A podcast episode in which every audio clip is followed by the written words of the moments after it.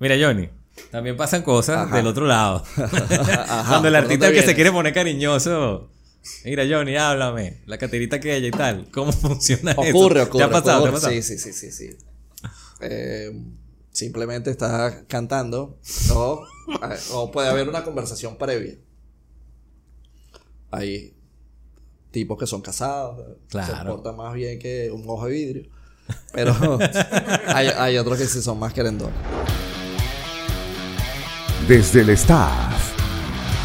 Conversaciones con quienes hacen que la música suene. Conoce qué hay detrás del show. Johnny, mi pana, gracias por venir. El señor. Johnny Hernández. Gracias por la invitación, Néstor. Coño, bro, 17 años me dijiste que tienes ya trabajando en, en los temas de seguridad. 17 años tienes High Protection. Yo tengo Ah. Tienes 20. High Protection. Sí, yo tengo 20 años eh, de profesión. Johnny, tú eres fundador y director de la empresa High Protection. Ahora, Así es. esta empresa se dedica a la prevención y control de eventos públicos y privados, custodia de artistas, control de acceso, valet parking, asesoramiento de seguridad. Vamos a empezar por asesoramiento de seguridad. ¿Qué tipo de asesoramiento de seguridad? Bueno, las, las asesorías eh, comienzan de, de todo nivel. Pero eh, hablando de eventos, comienza desde el día uno al momento que vas a montar un espectáculo. Al momento que vas a iniciar eh, tu evento, lo ideal es que llames a un asesor de seguridad, a un experto en el área, y en base a un plano, en base al requerimiento de tu evento, ahí te voy dando eh, los requerimientos que yo como analista de seguridad te voy a decir, mira, aquí hay que colocar desde un extintor, polvo químico o CO2, hasta la salida de emergencia. Aquí no puede ir la salida de emergencia porque es un espacio muy reducido. Ok. De, la asesoría viene desde el día 1.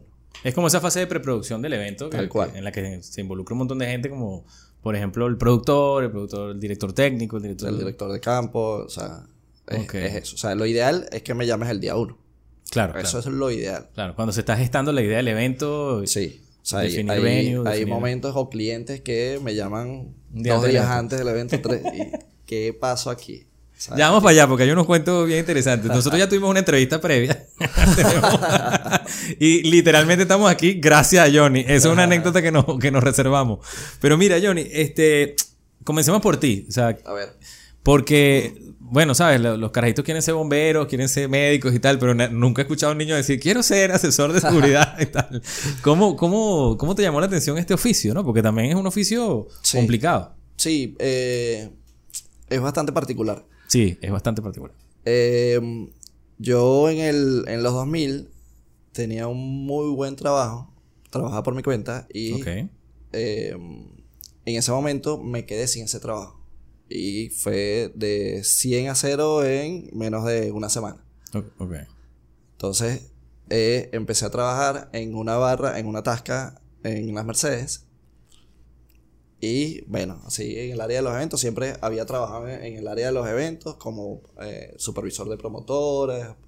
Entonces, nada, llego y empiezo a trabajar en una barra. Salgo y veo un evento en la Plaza Alfredo Sadel y hay una empresa de seguridad, me llama la atención. Estos chamos trabajan donde están los artistas. Yo generalmente soy poco fan de algún artista, o sea, no, no, no genero esa, Esa fidelidad. esa fidelidad. Entonces, les pido la tarjeta, ah, bueno, chévere. La tengo ahí, una carta bajo la. Ujú. Tengo un primo eh, que tenía una empresa de seguridad en Valencia y me llama Johnny, tengo unas, unas- unos coleos en Mariara, ¿te viene? Vamos. Ese fue el, el día uno en, en- en un evento de seguridad. Yo, bueno, pesaba 30 kilos, o sea, sigo siendo delgado, pero este, ¿Qué edad tenías tú? tengo 43. No, ¿qué edad tenías? en- Ah, en ese momento tenía 20. Claro, tenía ahí. 21. Este. Y trabajo en unas mangas de coleo. Otro mundo. O sea, sí. Aquí, aquí la ciudad y los eventos capitalinos es, es clase aparte. O sea, Claro. trabajar en, en esos eventos es otra logística totalmente distinta. Trabajo allí. Luego, digo, bueno, esto es lo que me gusta.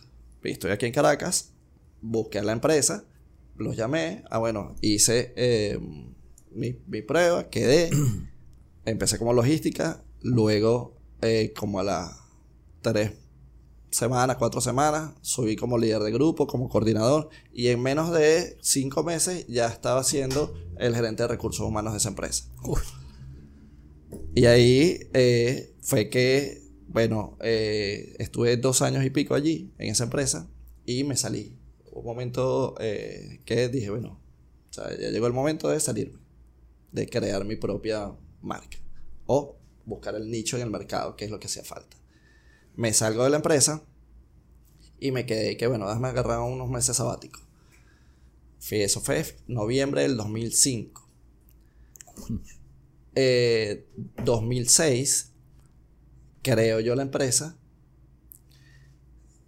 Eh, perdón, eh, tengo la idea de crear la empresa. Voy a crear la empresa, pero no sabía de qué, qué- qué quería hacer. Sí, una empresa de alquiler de, de- de equipos para, para eventos, extintores, radio, rejas. Este, Claro. Entonces, era puro equipos Equipos de seguridad. de seguridad. Eh, era, había un vacío en ese momento. Y que nada, este es el nicho. Pero había que hacer una inversión bastante importante. Claro, claro. Entonces, me llaman de Urbe, de los premios Urbe 2006, y me dicen, Johnny, en ese momento eh, tenía novia una, a, una de las a, a una de las productoras generales. Entonces, me dice, Johnny, hay esta oportunidad, ¿quieres, ¿quieres ser el jefe de seguridad de los premios Urbe? Claro, no tenía nombre, no tenía nada. Claro. Vamos para adelante. Vamos, yo agarré, contraté 35 personas, las contraté, porque no, o sea, yo cuando me salí de esa empresa, mm, me salí sin, sin un recurso, un talento humano, nada, o sea, yo salí Claro, solo. saliste solo. Contraté 35 chamos, los entrené por una semana, pagándoles yo una semana de entrenamiento, comida, no sé qué, para que trabajaran en el aula magna. Yo me fui de custodia con Natalia Lafourcade, Metric, Babasónicos, eh, ¿quién más estaba por allí? Habían dos, dos talentos- Salto de fe totalmente. Totalmente. Totalmente. Yo dejé el aula magna. O sea que ahorita lo digo y es una locura. Claro, brother. Yo dejé solo esos panas. Yo así, este tiene pinta de líder. Ven acá, tú vas a hacer esto y esto y esto. O sea, y eso nos salió con detalles. Gracias pero a Dios. Nos salió bello. O sea, realmente, gracias a Dios salió. Todos los eventos salen. Sí, Ana tiene esa, esa, Este, esa premisa. Sin embargo, bueno, o sea, las custodias, agarré todos los traslados de todos los artistas. Agarré todas las custodias. Agarré eh, toda la seguridad de- del, aula, del aula magna. Y, o sea, todo tenía el monopolio de los premios. 2006 fue mi evento, mi primer evento y mi evento más grande hecho solo por Johnny Hernández. Yo facturé a la cadena Capriles como Johnny Hernández. O sea, una, una firma personal. Y era así, y era las camisas tenían Tu seguridad. nombre. Ah, seguridad. No, seguridad. Listo, porque no tenía conce- concebido qué nombre le iba a poner, ni mi nombre, o sea, era muy Claro, yoísta claro, de poner claro. Johnny Hernández. ¿verdad? Hay muchos que lo hacen, pero. sí, pero no, no, no es mi... No era tu estilo. Sí, entonces ahí este, fue mi punto de despegue y desde mi punto de vista despegué por lo alto. Claro. O sea, con unos premios que estaban sonando, era la mejor época de, de Urbe. Y este, ahí eso me dio el gran empujón para estar donde estoy en este momento. Claro, dijiste, esto es lo mío y vamos Esto para es lo mío, sí. Ahora, cuando me hablas de entrenamiento, yo agarré unos chamos, los entrené y tal. ¿Qué tipo de entrenamiento les diste? Porque tú ten- no tenías tampoco mayor experiencia. No, bueno, tra- traía experiencia empírica.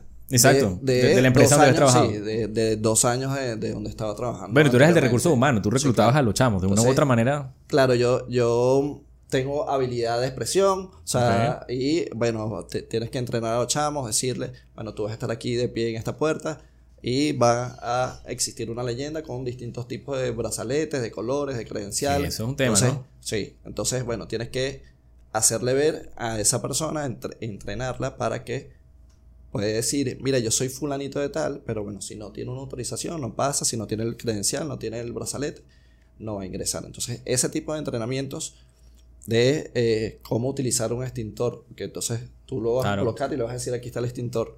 Pero si realmente no le das la herramienta, no le dices cómo funciona, es como parar un cono ahí al lado del extintor. Claro, claro.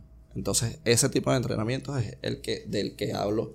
Y generalmente nosotros en High Protection, cada, cada cierto tiempo estamos entrenando a todo el talento, a la mayoría del talento, en eh, primeros auxilios. Eh, hace dos años y pico eh, recibimos una clase de eh, lenguaje de señas. Ok, brutal. Entonces, que es súper importante. Claro, O sea, claro, claro. Entonces, Son temas inclusivos de verdad. totalmente, totalmente. Entonces, es así como que, bueno, vamos a analizar cuáles, o sea, qué otra cosa pudiera pasar que nosotros no lo vamos a atajar. Lenguaje de señas. O sea, me va a llegar una persona con una discapacidad eh, de habla, bueno, o sea, se me va a expresar con lenguaje de señas. Ah, bueno, yo tengo que entenderlo. Claro, claro. Está tienes que estar siempre como mirando. Entonces, es, sí, es, es- un entrenamiento integral.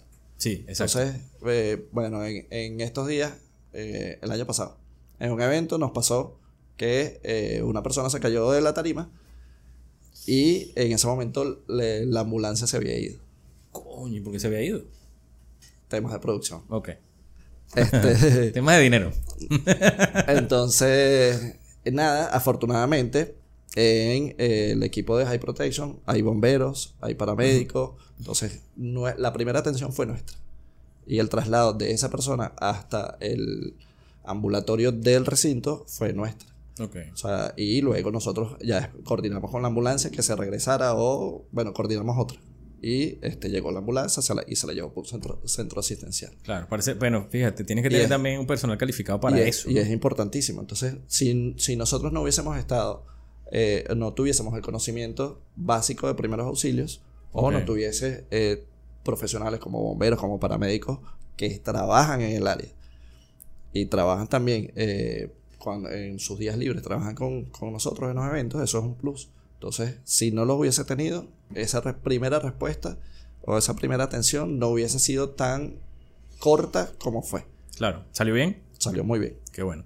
Porque, a ver, este. Te preguntaba también, por ejemplo, ¿qué factor común debe tener una persona que, vaya a trabajar para ti? Cuando, cuando te llega un chamo solicitándote. Bueno, no sé cómo funciona tu método de, re- de- de reclutamiento. Menos que ya en tantos años tienes un personal ya Sí, sí. destinado. Pero un chamo nuevo que, que te recomiende o que quiera trabajar contigo. ¿Qué le ves así de primera mano? Sentido común. Ok. Sentido El menos común de los sentidos. A, ve- a veces, sí, a veces, a veces no hay.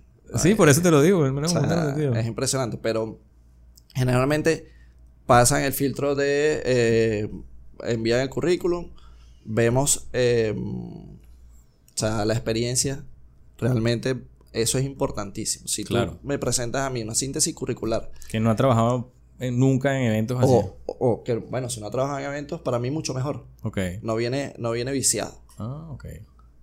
Pero sí, en dos años laborales me presenta que ha estado trabajando en seis empresas, cinco empresas, aquí pasa algo. Esta es una persona inestable. Claro. Entonces no me sirve. O sea, le, le- se le hace la, la entrevista de recursos humanos y me dice, sí, está loco, Johnny. No, no está loco, vamos a ponerlo a trabajar. Entonces, y lo llevamos a un primer evento pequeño. En el primer evento pequeño eh, lo llevas como eh, muestra de, mira, esto, esto es un evento pequeño, pero hay eventos macros donde se mueve 4.000, 5.000, 6.000 personas. Pero hay, hay eventos tanto protocolares como eventos masivos.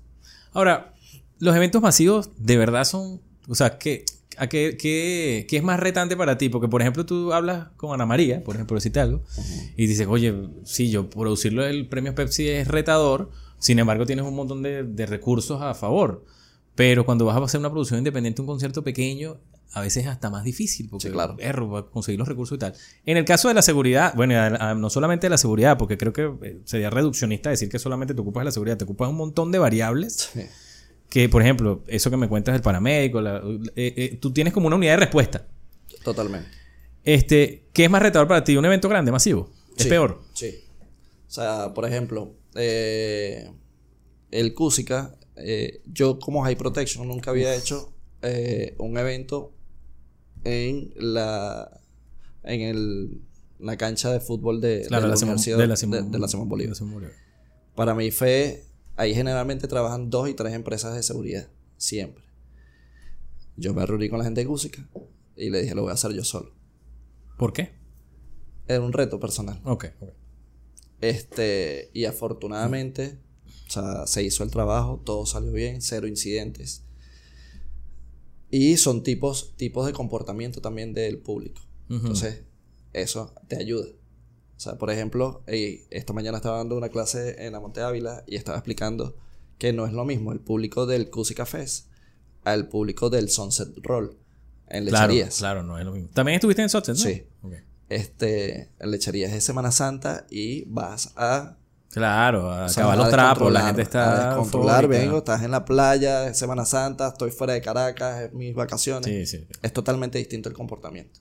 sí. O sea, el Sunset fue retadorosísimo porque fue una locación también súper loca, era Desconocida para ti. desconoci- desconocida totalmente. Y para todos, incluso hasta los hacedores del evento. Claro, claro. Este, y bueno, fue súper exigente porque termina, eh, el primer día terminamos a las 4 de la mañana.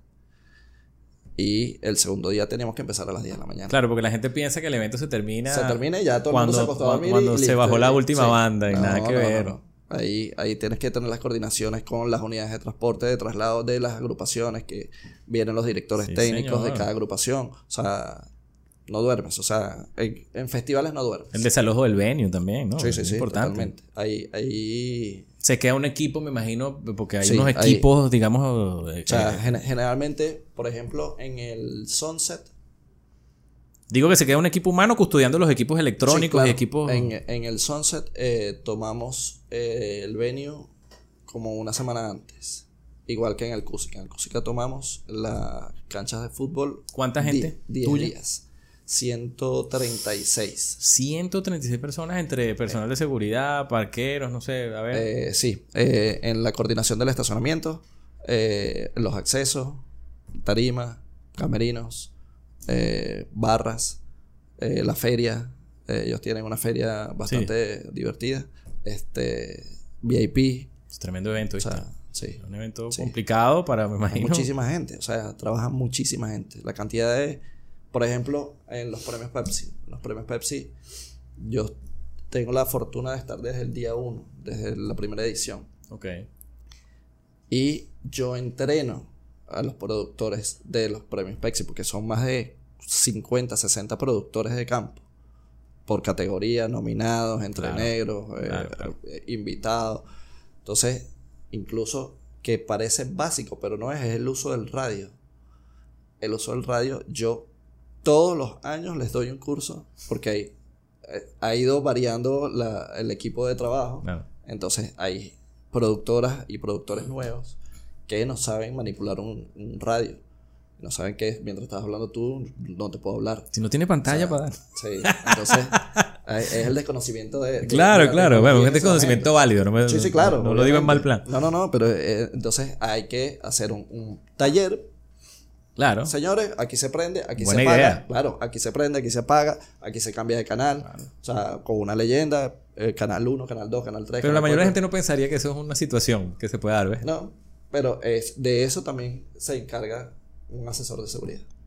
Ah. De tener esos, eh, esos ítems que a las personas les parece tonto o les parece poco, poco Sí, sí, sí, productivo. sí, sí, sí. O, o que, o que no pensarías que va a ser un nudo, que va a ser un problema. Sí, y, eh. y podría llegar a serlo. Y es, o sea, por ejemplo, yo agarro todo el equipo de producción y hacemos un recorrido con la productora general. Por ejemplo, el caso de los premios Pepsi, está la productora general, Ana María Díaz, y yo, conjunto con todo el equipo de producción, hacemos un recorrido de todo el venue.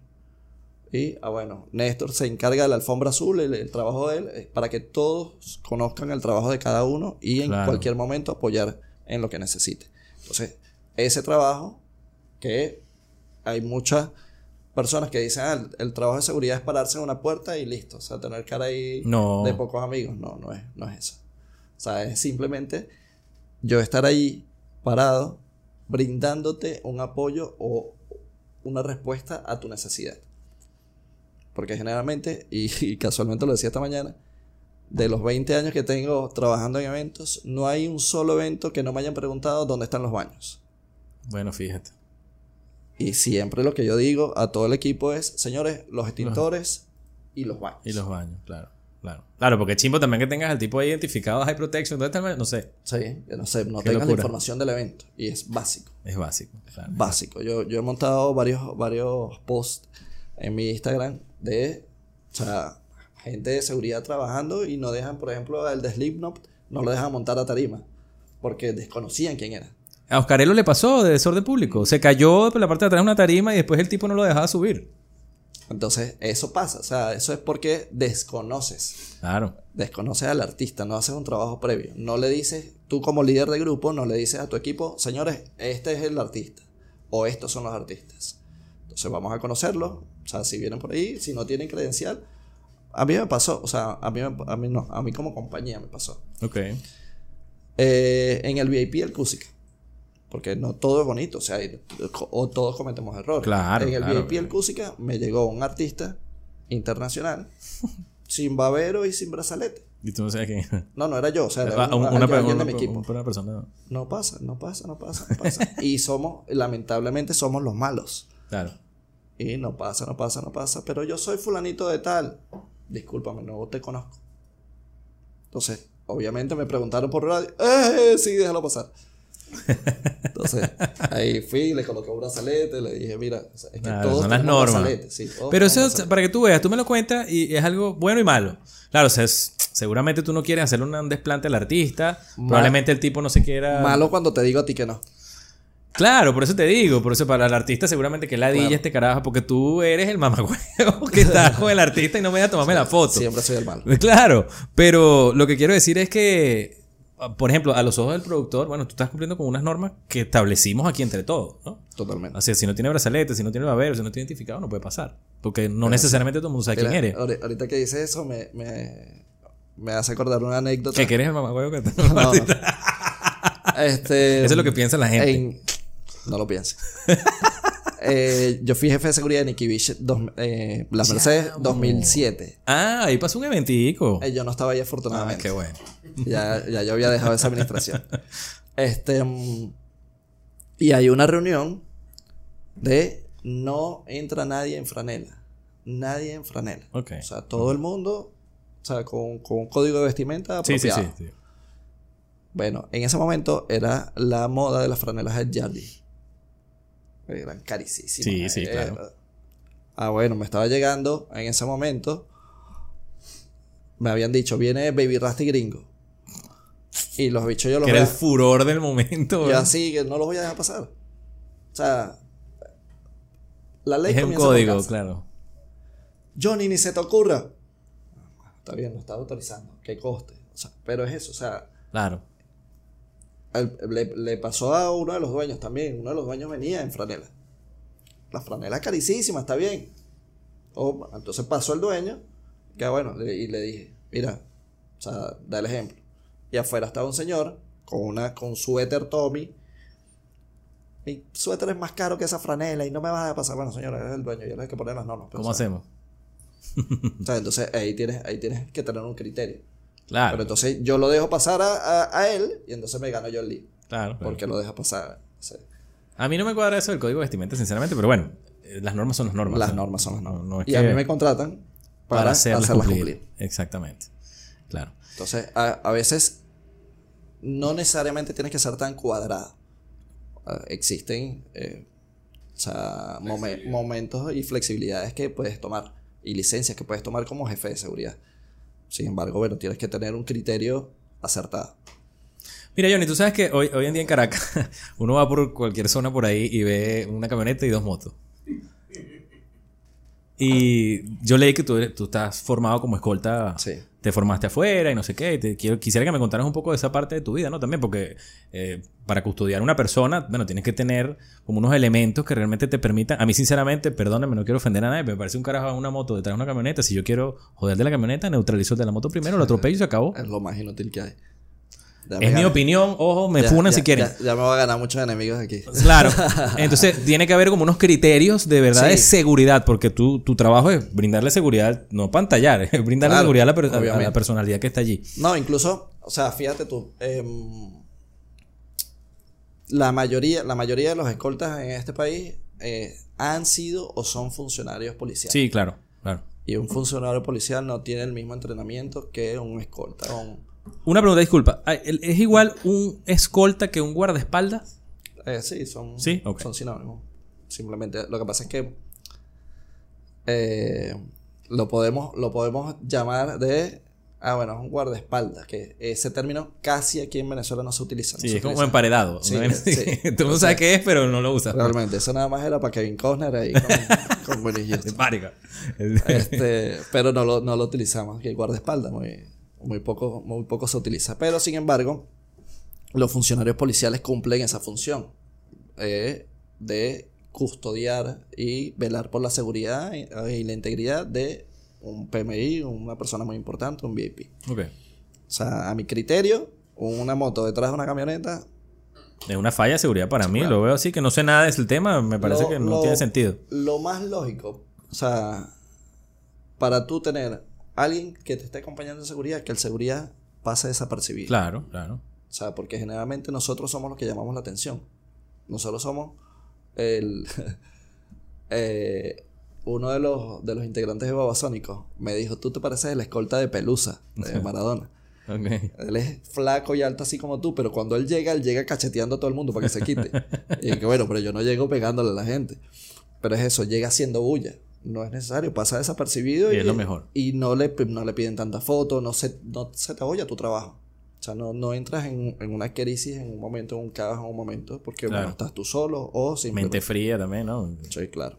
Ahora, te pregunto sobre tu formación. ¿En qué consiste la formación de un un escolta? Ah, bueno, Em, a grandes rasgos, ¿no? Obviamente. Sí, eh, bueno, un escolta tiene que ser integral.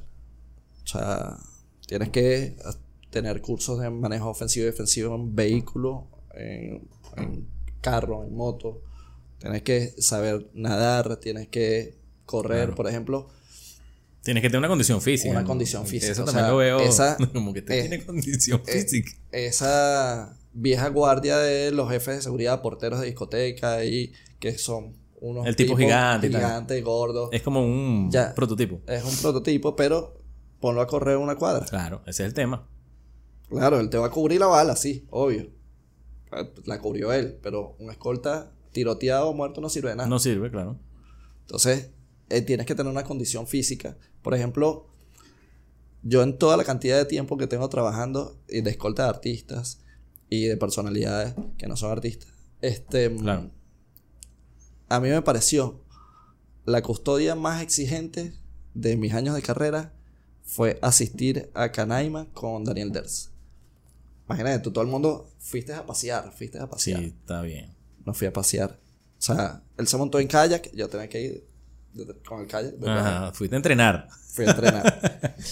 Eh, Además, el bicho es súper deportista y se, tal. mon- y se montó en bicicleta, recorrimos 6 kilómetros en bicicleta. Yo en Tú bicicleta. con él. Más nada. Hubo un momento que no había otra bicicleta y troté 3 kilómetros detrás de él. Iba en bicicleta con un grupo y no había más bicicleta. Bueno, tuve que trotar. O sea, fue súper exigente. Y la gente, ah, bueno, fuiste a pasear, no sé qué, ¿no? O sea, realmente tú no sabes en qué momento necesitas una condición eh, eh, o, o cómo saber nadar. Si el tipo se caía de- del- del Claro, kayak, claro. yo le pregunté, obviamente, ¿tú sabes nadar? Sí, sí, ah, bueno, mosca. O sea, si no, simplemente te lanzo la pala y agárrate. y- este, son chistes que ya puedes hacer con la Claro, confianza que uno tiene. Este, pero es eso, o sea, es- es- y parece mentira. Por ejemplo, a mí me encanta ser custodia de artista, me encanta, me apasiona. Ok. Custodia de, sé yo, un ministro, un tipo de plata, no me gusta porque eso es como, como ser un vigilante. O sea, estás ahí sentado en la camioneta sin hacer nada, perdiendo el tiempo. Perdiendo el tiempo, hermano. O sea, cuando puedes ser productivo. Sí, sí. Yo lo veo todo el tiempo y digo, Y- perro. Y bueno, eso, eso para mí, bueno, cada cantante tiene su público, hay gente que le gusta trabajar Sí, de claro, eso, claro. pero a mí no me, no me llama tanto la atención ya. Ok. Claro, porque, a ver, no, la única amenaza que puede, traer, que puede tener una persona, un artista, bien sea, no es solamente alguien que intente agredirlo. Yo me acuerdo que vi un post en, en tu, en tu cuenta de Instagram. Bueno, tiene, haces varios análisis de casos. Yo siempre los leo Sí. ahí y tal. Te doy tu like merecido. este, vi, por ejemplo, el de Taylor Swift que hiciste. Eh, me llamó mucho la atención el de Belinda. Qué loco el Sí. tipo. Brother, el tipo casi que la manoseó ahí y tal. Chimbísimo, feo. chimbísimo. Este. Entonces, claro, las amenazas vienen como de muchos lugares. Y me acuerdo que uno tú lo cerrabas diciendo, bueno, acuérdense que no todos los fans son buenos. Sí, claro. Vean a John Lennon, mira a Selena. O sea, hay casos donde el fan también puede ser Totalmente. o sea, pasivo, agresivo. Afortunadamente, y lo, lo digo frecuentemente, eh, nosotros aquí en Venezuela conocemos a nuestros locos. O sea, no tenemos ahí un loco que va a salir con una pistola, Ok, mata gente. Sin embargo, hay fans de fans. O sea, por ejemplo, una vez eh, con la vida bohem en Barquisimeto, eh, 2015, 2014. Generalmente yo reservo un área del el restaurante para que no lo fastidien, ah, no fastidien al artista cuando va a desayunar. que es incómodo, no lo hagan. No, no pidan fotos mientras el artista está comiendo. Oye, sí, vale, mientras la gente está comiendo, es un Este, momento como de muy entonces tuyo. pues. reservé un espacio y el, el hotel estaba solo en ese momento. Y había, yo bajo a hacer la pregira, a ver cómo está todo, ok, todo ok. Había una mesa con seis muchachas. Y le digo al, al gerente, mira, y esos muchachos pagaron habitación y están aquí. O sea, no les puedo decir que no, están Claro, claro. desayunando. Ok, ya yo las marqué. Bajaron los muchachos, ay, ay, empezaron ellas a hablar entre ellas, ahí están. Y me les acerqué. Hola muchachas, ¿cómo están? Si van a querer fotos, van a querer... O sea, ellos generan un, un- una secta. Ni siquiera son fan. O sea, no, yo porque Henry está leyendo este libro, yo lo estoy leyendo también. O sea, imagínate esa fanática. Claro, más allá, claro. Más allá. más- Entonces, ok, dejen que ellos coman. Una vez que ellos coman, les permito que, bueno, Hen- Henry te firme el libro, se tomen fotos. Pero, mientras tanto, es su espacio personal. Vamos a respetar eso. Ah, bueno, perfecto. Entonces, esos son los análisis que tienes que hacer de allá para allá. Ok, ves la, la- la conducta y dices, ok, esta sí puedo permitir que lo abrace, que sí, que no. Por ejemplo, el caso yo fui jefe de seguridad de Urbe Bikini durante también tres años. Imagínate. Eh, sí, 2006. Cuando empecé a trabajar con la cadena Capriles, 2006 hasta el 2009, el último, creo. Este, y bueno, las muchachas con la espalda Claro, descubierta, el escote, el escote hasta, hasta la espalda. Y esas bueno, muchachas feas, ¿vale? todas horribles. y, y los, y los hombres, la mayoría, babosos, así, queriéndole. Entonces tienes que estar. Coño, qué rudo. eh, ¿Te tocó alguna vez eso del, del fan abusador? Sí, sí, sí, sí. Sí, sí. Qué chimbo. horrible. O sea, imagínate tú. Hubo un- una firma de autógrafos que estábamos haciendo en, el, en la plaza central del Sambil. Se salió de control. Se salió de control. Nosotros éramos, eh, de mi equipo éramos seis. Y yo como jefe de seguridad de las muchachas. ¿Cuántas, ¿Cuántas muchachas? Eran seis, seis, cinco. Ok. Este, estaba Sandra Martínez, que fue la locura. Imagínate, vale. Este, mm, a Sandra tuve que sacarla y meterla en una tienda. Porque los fans estaban, o sea, la querían agarrar, o sea. Qué loco. El nivel de pero- queso llegó hasta pero donde. nivel de ¿no? queso. Qué nivel de queso feo. feo. Entonces, se salió de control. O sea, la fila para tomarse fotos y comprar el calendario eran más de 460 personas. Porque los tuve que rayar como el ganado. Ok, manténganse una cola para que puedan tomarse fotos, porque si no, no se pueden tomar fotos. Claro. O sea, entonces es eh, darle un discurso para que como que apacigüen el queso que tienen y se queden para lograr tomarse la foto. Yo siento que ese es otro nivel, esa, esa vaina, esos contactos con los fans, siento que es otro nivel de, Sí. de desafío de seguridad, ¿no? Totalmente. Otra vaina. O sea, porque es un contacto demasiado directo, pues. Sí, sí, sí. Entonces, claro. Y ellos te ven a ti como, "Ah, tú le llegas al tipo, le llegas a la tipa. Ay, ¿Cómo hacemos? Entonces, ya tienes, tienes, tú eres mi puerta. Claro. Déjame ver cómo, cómo. ¿Qué vaina loca te ha pasado así? Te han intentado, por ejemplo, sobornar, no sé, vainas Sí, así. sí, sí, sí, sí, sí. Qué locura. Eh, por ejemplo, esto último fue muy eh, divertido. Eh, Cris Andrade se presentó en una concha acústica hace poco. Claro. Y Después lo vi comiendo perro caliente por ahí. Sí, sí, después nos salimos, salimos corriendo a comer perro caliente.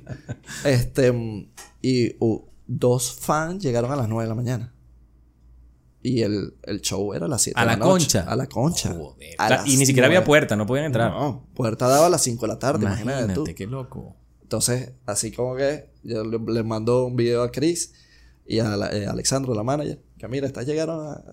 ¿En serio? Eh, Chris así emocionada, les mandó una franela, Coño, después les mandó un video. O sea, Chris es muy pana. Qué bien. Este, pero es eso, o sea, ese nivel de fanatismo que no sabes hasta dónde va a llegar.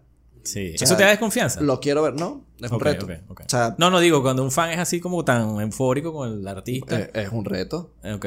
Porque tengo que estar Más leyendo todos, todas las microexpresiones al momento. O sea, porque cambia. O sea, yo he visto gente así agarrar a los muchachos de la Vía Bohem, a Daniel Ders, así temblando. Mira, estoy temblando. Claro, claro. O sea, de la emoción que te genera. O sea, o el, el- el talento es así como que no se espera. Por Claro, ejemplo, claro. un pana nos llegó así, mira, me tatué la cara de Daniel Der aquí. O sea, ese nivel de fanatismo. O sea, es muy loco. O sea, yo todavía no lo entiendo, pero Eh, ocurre, ocurre. ¿Con quién has visto sí que haya pasado una vaina de, de euforia anormal que te dijeron, no puede ser que este tipo genere o este tipo genere esas emociones? No, bueno, las mujeres de Urbe Bikini son un caso Sí. especial, pero con algún artista. Bueno, con, con, con las mujeres de Oro Bikini tuvimos que suspender en en- ahí en la plaza del- eh, central del San Mil San y mudarnos para el anfiteatro. Y las productoras comprando lámparas en, en- la ferretería, no sé qué, porque eh, era todo improvisado. Qué Entonces, loco, weón. eh, por eso tuvimos que rayarlos. No sé. Chris, o sea, me sorprendió así. O sea, no sabía que generaba tanta euforia. La primera vez que vino, que trabajamos en noviembre, en octubre, este también. Yo dije, coño, este chamo arrastra gente. Sí, es ¿verdad?". que bueno, la escuela de nada tiene un fandom, Sí, sí. pero loco. O sea, y, o y- sea, y toda la euforia que generó. Y al momento que salió Leo. O sea, ah, yo te vi que tú estabas ahí con Leo y tal. Ve, Sí. una vaina Este- desafiante también, pues se metió hacia el público. Bueno, con, con Henry. que Henry. eh, No, la vida bohemia es otro nivel de locura en esas vainas. Ellos se lanzan, se, lanza pintan, y público. coño. es, es- es bastante exigente. Sí, claro. Es bastante Claro, exigente. esa conexión. Sí. Es, es Este, complicado cuando se pone cariñoso el artista, me imagino también que quiere, yo quiero con el público. Y hay, hay una buena, hay un- una buena comunicación. El artista Johnny. Eh, Johnny, o sea, Henry no se lanza al público sin decirme. Ah, ok, ok. O sea, generalmente está la canción tal es que yo me, que me, que me lanzo. Pero te ha pasado con algún artista que se te vuelva loco así, tú no sabías y ¡guau! perdí el Sí, control. me, me pasó en Mérida. Ok. Y lo digo en uno de los posts. eh, alguien comentó y que Johnny, eso no, se- no te pasaría a ti. Que eh, monté el caso de Nacho en Curazao, Trinidad y Tobago. Ah, no que se le montó un gentío, verga, qué A loco. mí, a mí me pasó. Me pasó en Mérida con la vida web. Generalmente, en, ese, en esa gira, nosotros habíamos tenido una gira el año anterior. Y en esa gira yo no viajé con mi equipo. Yo, eh, las productoras contrataban seguridad en cada estado. En el estado. Fin. Y yo le digo a los muchachos de la seguridad eh, de Mérida, le digo, epa, cualquiera de ellos se va a bajar de la tarima. El único que va a estar detrás de ese artista soy yo. Ustedes se quedan en su puesto. Los cuatro se quedan ahí. No se mueven para nada. La gente va a bailar, se va a entrar a golpe, se llama un poco, es un baile y no intervengan ahí. Apenas termina la canción, pasa. Bueno, resulta que Daniel nunca se lanzaba. Nunca. Y yo siempre me paro de este lado. En ese momento estaba Bolly, estaba Henry y estaba Daniel. Y yo me paro de este lado porque o Henry se lanza o Bolly se lanzaba. Entonces, los tengo aquí, cerquita, Claro, acá. tú tenías ahí la Y en ese, controlada. en ese momento, ellos mismos tenían mucha más euforia y se lanzaban en tres, cuatro canciones así a cada rato. Este, y cuando de repente yo estoy así, Daniel se va a lanzar, se va a lanzar. Entonces tenés que correr no por la tarima para no, Claro, para no te visualmente, visualmente no se vea feo, sino me bajo al, al front, me lanzo y salgo corriendo donde está Daniel y ya, apenas él llegó- tocó el piso, la cantidad de muchachas que tenía agarrándolo, no sé Claro, qué y una tal. locura. Pasó ahorita con Lazo, yo no sé si viste que le pusieron unos lentes. Se, la- sí, se lanzó el público, que él no se lanzaba al público. Él- él- Exacto. él A Eso te preguntaba, ¿alguno que te sorprendió así que se fue? Coño, qué pena te Sí, pasó. bueno, con- este, ahorita en el Cúsica, la mayoría de los artistas se lanzó para el público. Y no hay, o sea, yo tuve reuniones previas con todos. Y ellos, no, no, no me lanzo, no, no, no me lanzo. y ¡pam! Claro, la ¡Ah, euforia. se la- lanzó, se lanzó, se lanzó. Y está el equipo ahí. O sea, nos pasó un caso muy curioso con O'Kills. Ok. Ellos sacaron una balsa. Bien, qué banda, Y él, y él se montó eh, con la balsa a recorrer el público. Joder. Bueno, y debajo de él iba mi hermano aparetando esa balsa para que, o no se cayera o si se caía ya él estaba ahí. Claro, claro. Y entonces recorrió el público Retador, y lo regresó. Es bastante retador, pero bastante, o sea, gratificante. Claro, una chamba al final, Sí. ¿no? Esa es la chamba. Sí. Este, bueno, entonces en Mérida, yo estoy aquí con Daniel, con el público, Daniel tocando su guitarra y siento que me empujan. Volteo así, los cuatro seguridad. Detrás de mí. Yo, ¿qué? ¿Qué hacen aquí? Cuando volteo, ¿qué hacen aquí? La gente Una montándose en tarima. Tuvimos que parar el concierto. En ese momento estaba Maribí con ellos. Sacó a Henry, lo metió para detrás de tarima. Sacamos a Sebas, yo monto a Daniel. Y este. Listo, saco y empiezo a bajar. Muchachas a la tarima. Y, eh, señores, el concierto se para hasta, Hasta que, que no bajemos. Entonces, es lo que yo siempre digo. ¿Por qué la felicidad tuya va a incomodar a dos mil personas más, tres mil Claro, personas claro. más? Entonces, bueno, logramos bajar a las muchachas. Daniel me dice, mis lentes, mis lentes, no tengo mis lentes. Yo así, salgo para el público, escaneando, escaneando, veo la cara del culpable. Tú, dame los lentes de Daniel. Entonces, no, yo misma se los quiero entregar. Mujer, tenemos que entregar, empezar un concierto. O sea, por favor, dame. No, yo misma, Daniel. Sal, ven acá. Pónselo. Le echamos- un beso, robarle un beso. O sea, ese es el nivel de euforia y me, y me pasó. O sea, Claro.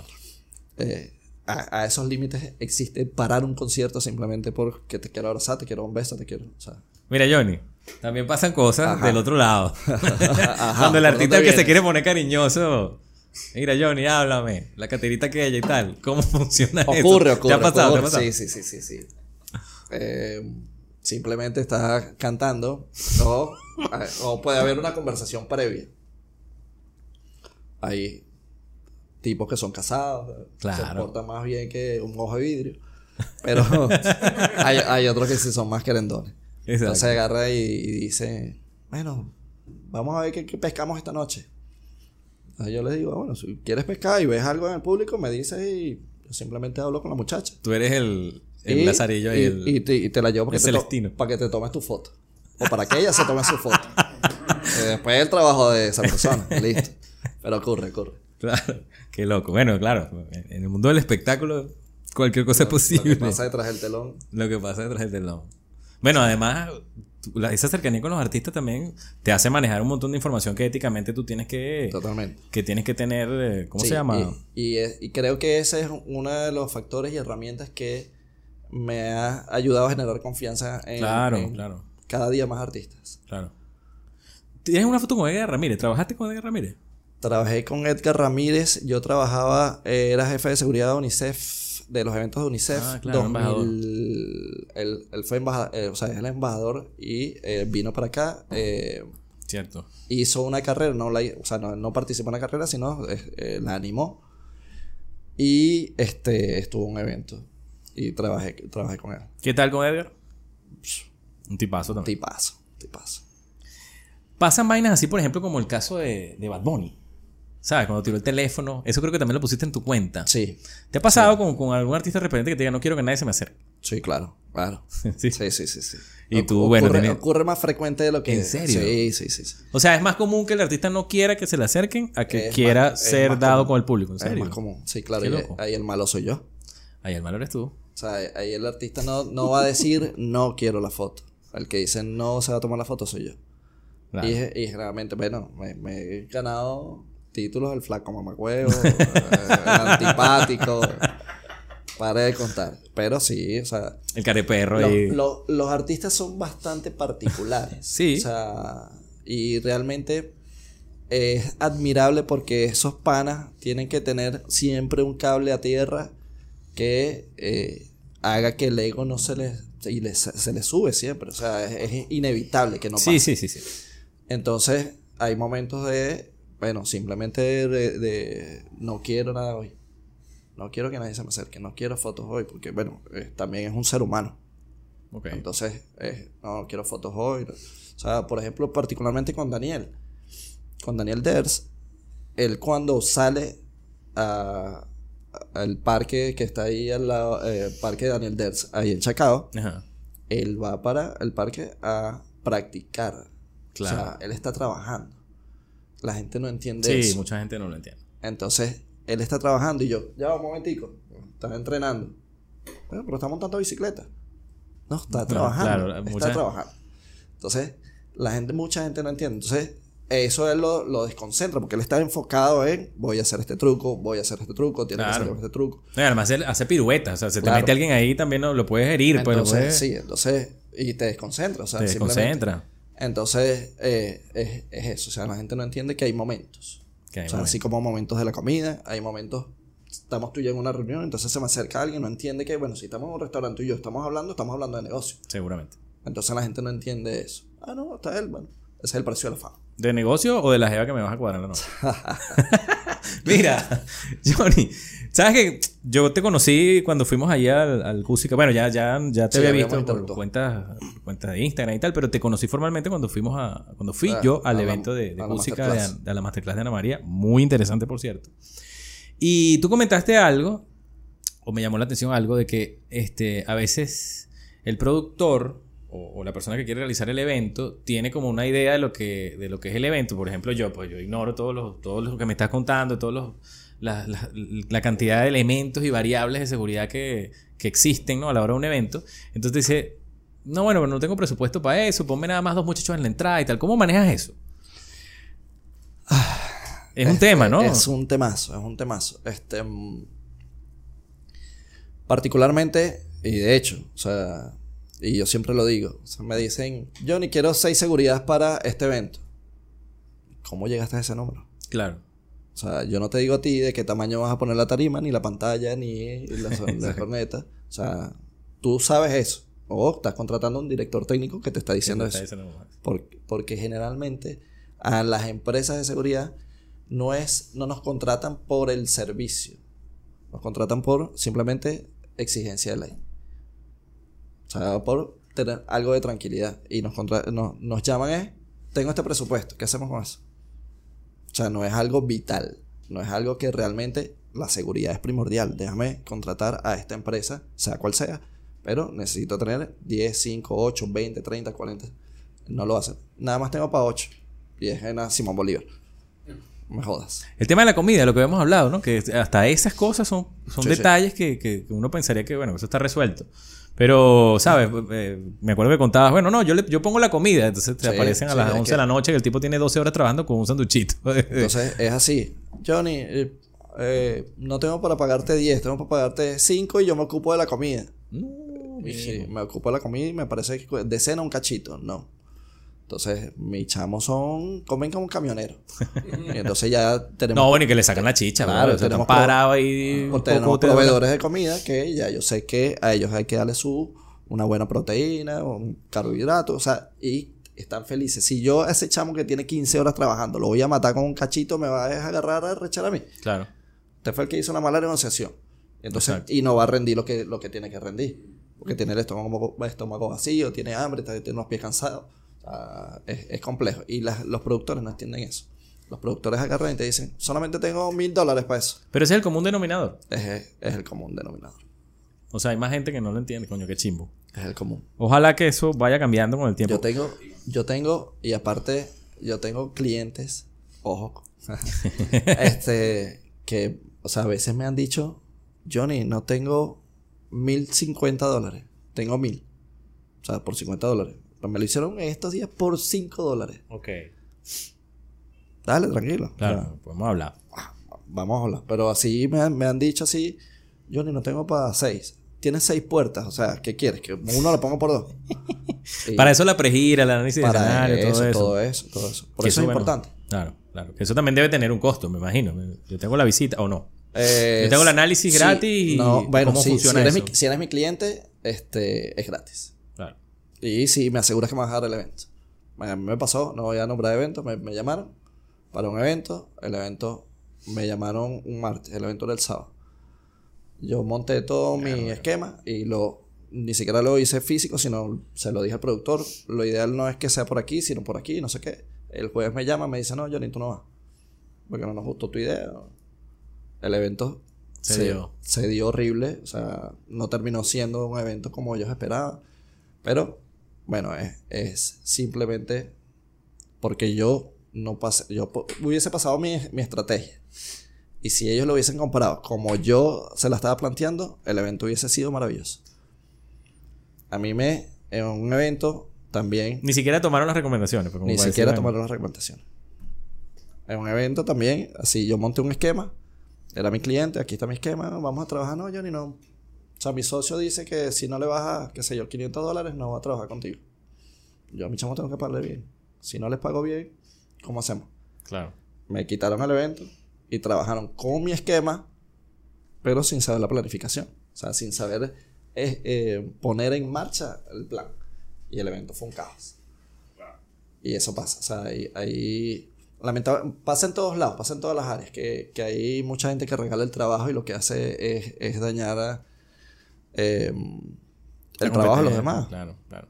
O sea, porque por algo tú estás luchando para ser alguien que haga un podcast internacional y, ah, bueno, va a venir alguien que lo va a hacer más barato que tú.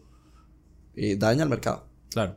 O sea, yo tengo la cantidad de años trabajando y mi, mi tiempo vale dinero. Claro. No, y toda esa experiencia que tú acumulaste durante todos los años que tienes y la credibilidad que tienes, Bueno, ah, eso cuesta. Hay, hay gente que literalmente regala el trabajo. Entonces, al regalar el trabajo, uno sabe a quién puede regalar el trabajo, a quién no. A un cliente que me llame ahorita, Johnny, mira, voy para Venezuela, pero nada más tengo para pagarte dos días y me quedo cinco. Vamos a trabajar. Si es un cliente que es frecuente, que tiene cinco, diez, ocho años conmigo, obviamente, Claro, y, claro. y- y son alianzas estratégicas, simplemente. claro. Pero no, de, déjame agarrar a este cliente y déjame regalarle el trabajo. Dañas el mercado. Mira, hablando de alianzas, eh, ¿cómo estás con los organismos de seguridad? Porque tienes que, me imagino, coordinar, ¿no? Sí, sí, sí, sí. Eh, afortunadamente, eh, bien, tienes generalmente en la mayoría de los eventos tienes que hacer una mesa de trabajo con los organismos de seguridad. Municipales. po- Policía Nacional, Policía Municipal.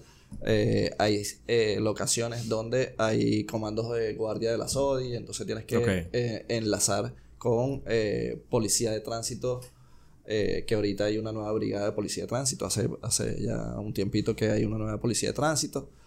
Este, Sobre todo pro- si el evento va a complicar Sí, el tránsito. claro. Protección civil, eh, o sea, hay, hay buenas relaciones. Hay Bueno, tú tienes también la gente de Ángeles de la autopista, ¿no? Ángeles de la autopista, sí. Excelente. O sea, yo soy ahí voluntario. Ahorita no soy tan voluntario porque Claro, bueno, el el, tiempo. tiempo. no, me, no me da.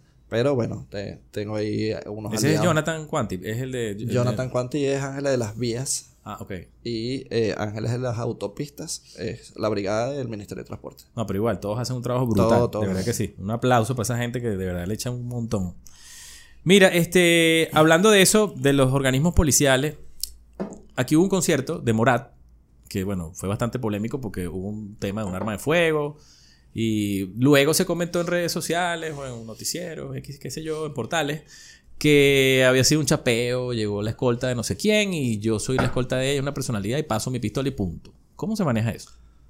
Yo me gano mi lío. Y bueno, los escoltas que me están viendo saben que yo me gano mi lío. este.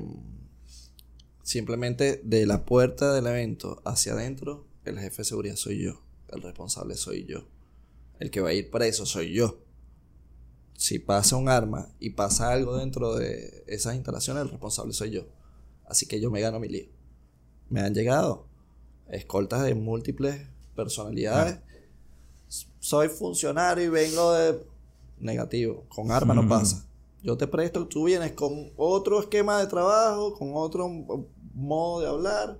Hola, ¿qué tal? Mucho gusto. Yo soy el jefe de seguridad, fulanito de tal. Él viene por ahí y me llegan muchísimo. O y otros que no, vienen con moto, camioneta, quítate, que viene. O sea, tú vienes de una manera y yo te voy a prestar la colaboración.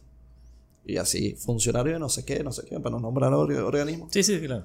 Este, voy a pasar, él es no sé quién. Negativo o no. Pues si él tiene entrada, pasa. Tú no tienes entrada, no pasa. Yo estoy brindando la seguridad, yo soy el jefe de seguridad del evento y yo estoy brindando la seguridad que todo va a estar bien allá adentro. ¿Y cómo se resuelve? ¿Cómo, cómo se ha resuelto la mayoría de las veces, pues? La mayoría de las veces son seis escoltas, cinco escoltas, cuatro escoltas, dos escoltas. Eh, ¿Tú quieres ver dónde está? Bueno, pasa con uno de los míos, ves dónde está, ves que todo Sin está bien, sin armas. Ves que todo está bien y te regresa. Y le presta la colaboración. Siempre, siempre se puede hablar. Siempre que me llegues de una manera amable, vas a ingresar al evento. Porque yo también lo he hecho. Pero no, me refiero al que no llega amable. ¿Cómo has, cómo has lidiado? ¿Cómo, cómo, lo, ¿Cómo lo llevas? o sea, me, me pasó con Cris Andrade ahorita. Llega una moto así a querer para- pasar la moto y una camioneta Ah, a la concha. Cosa que no hay no puedes. pues. Yo soy fulano de tal. ¿quién te autorizó, hermano? El jefe de seguridad. Ya yo hablé con el jefe de seguridad. Hola, mucho gusto. John Hernández, jefe de seguridad. claro, es un speech que generalmente los que trabajamos en seguridad sabemos hasta dónde podemos utilizar ese recurso. Claro. Chocó. Mano, yo traigo a las hijas de fulano de tal. ¿Tienen entrada? Ah, yo estoy autorizado, no sé qué. Pero autorizado por quién.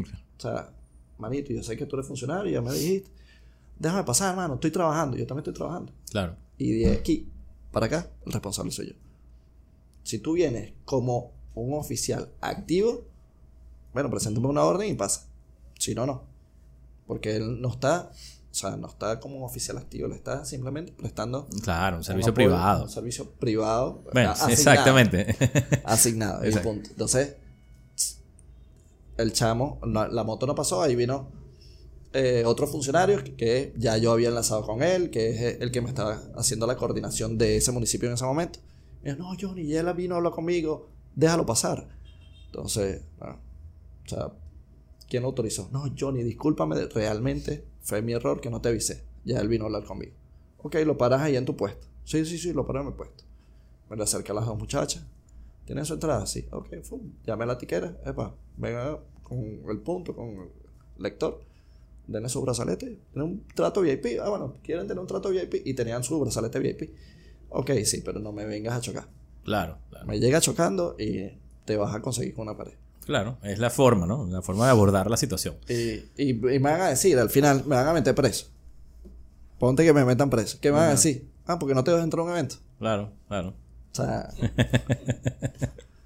Mira, Johnny, dos casitos ya para ir cerrando, porque bueno, el tiempo es inclemente. El caso de Cerati, eh, te lo pregunto porque, bueno, eh, esa es otra variable de, de- que queda bajo tu responsabilidad. No sé si llamarlo tema de seguridad, pero sí un tema de, de, digamos, prevención, ¿no? Del artista, claro. de, de- de protección del artista. Y el tema del concierto de Neutro en Parque del Este. ok. Un poquito la lectura ahí de esos dos, de esos dos eventos. Em, eh, bueno, el como jefe de seguridad tienes que tener la responsabilidad de todo el que está trabajando, desde los kioscos, desde los food trucks, hasta el artista. Entonces, tienes que hacer desde el día uno el análisis de seguridad, incluyendo en dónde van a estar eh, ubicados los puestos de paramédicos, de emergencia de primeros auxilios, o sea, tienes que establecer todo eso. Y obviamente como jefe de seguridad tienes que tener a alguien cerca de la tarima para los artistas, alguien de primeros auxilios Claro. y otro equipo que se encargue del público. Que entiendo que la reacción con Cerati fue muy buena. Sí, sí, sí, sí. Tengo entendido Sí. que era Eventpro, creo que era. Eh, era Eventpro. Y entiendo que, que fue inmediato la Sí. atención, ¿no? Pero fíjate, esa, eso es una variable que el público a veces.